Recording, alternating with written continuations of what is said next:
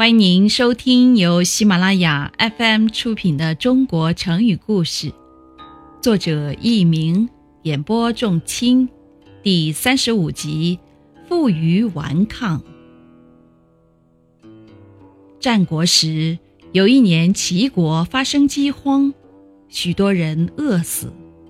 孟子的弟子陈真对孟子说：“老师，您听说齐国闹饥荒了吗？”人人都以为老师您会再次劝说齐王，请他打开唐邑的粮仓，救济百姓。我看不能再这样做了吧。孟子回答说：“再这样做，我就成了冯妇了。”接着，孟子向陈真讲述了有关冯妇的故事。听众朋友们。您正在收听的是由喜马拉雅 FM 出品的《中国成语故事》。春秋时期，晋国有个人名叫冯父，他原来是个猎人，是个有名的打虎能手，但是不知道什么原因，后来却不干这一行了。他发誓说，今后死也不再和这些野兽打交道了。有一天。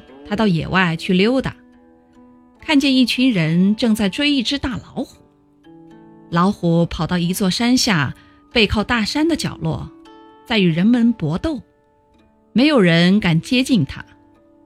原文是：“择之也，有众逐虎，虎负于，莫之敢应。”打虎的人看见冯父来了，就十分热情地前去迎接他。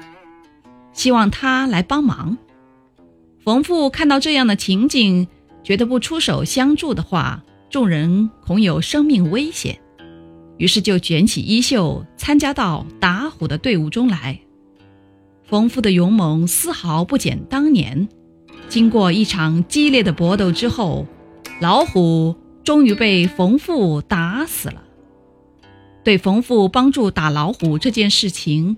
很多人都称赞他是为民除害的大英雄，但也有人讥笑他不遵守自己的誓言，又重操旧业去打老虎。